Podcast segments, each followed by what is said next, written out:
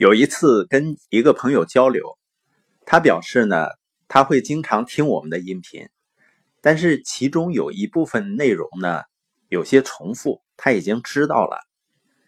呃，确实有些概念呢，我们在从不同的角度在反复强调。比如说，你一定要实践，听了以后呢，一定要想办法去分享出来，这样呢，能够训练我们深入思考的能力。我跟这个朋友说的是呢，我讲这些内容的目的不是为了让大家知道，是为了让大家行动。因为我坚信一点呢，所有不能改变你行为的知识，其实都是没有用的。更准确的说呢，就是你根本没有从骨子里认同这个知识或者概念。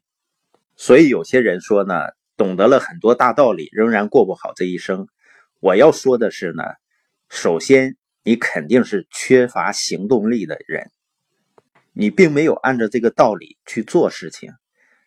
那另外一点呢，实际上你根本就没有懂得这个道理，只是停留在知道而已。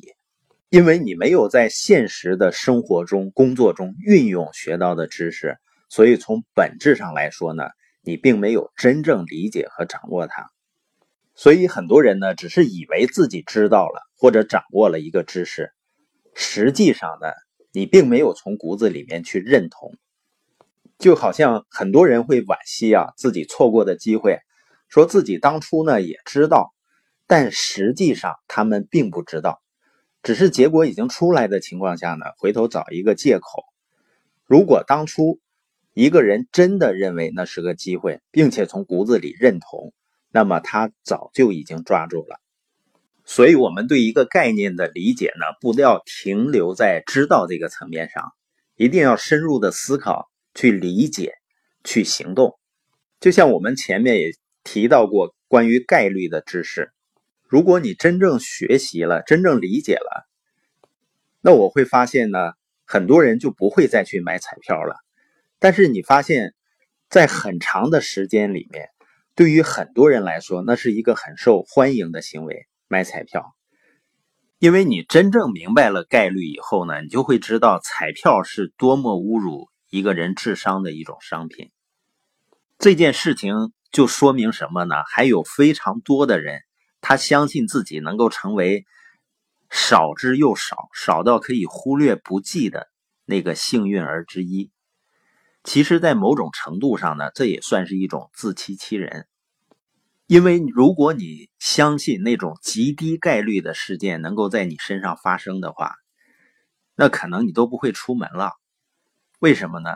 因为出门遇到车祸的概率是远远高于中彩票大奖的概率的。你去看一下每年中国因为车祸死亡的人数，再看一看。中彩票大奖的人数，当然了，如果你真的努力去成长，然后去行动，做一些特立独行的事儿，周围会有一些人可能会嘲笑你。这个世界实际上就是一帮不做什么事情的人，不敢做一些事情的人，去嘲笑那些少数敢于特立独行的人。所以呢，你可以无视他们的嘲笑，原因很简单，因为他们并不知道自己。在嘲笑什么？因为真正做好过一件事情的人是不会嘲笑别人的，因为他们知道做好一件事情是有多么不容易。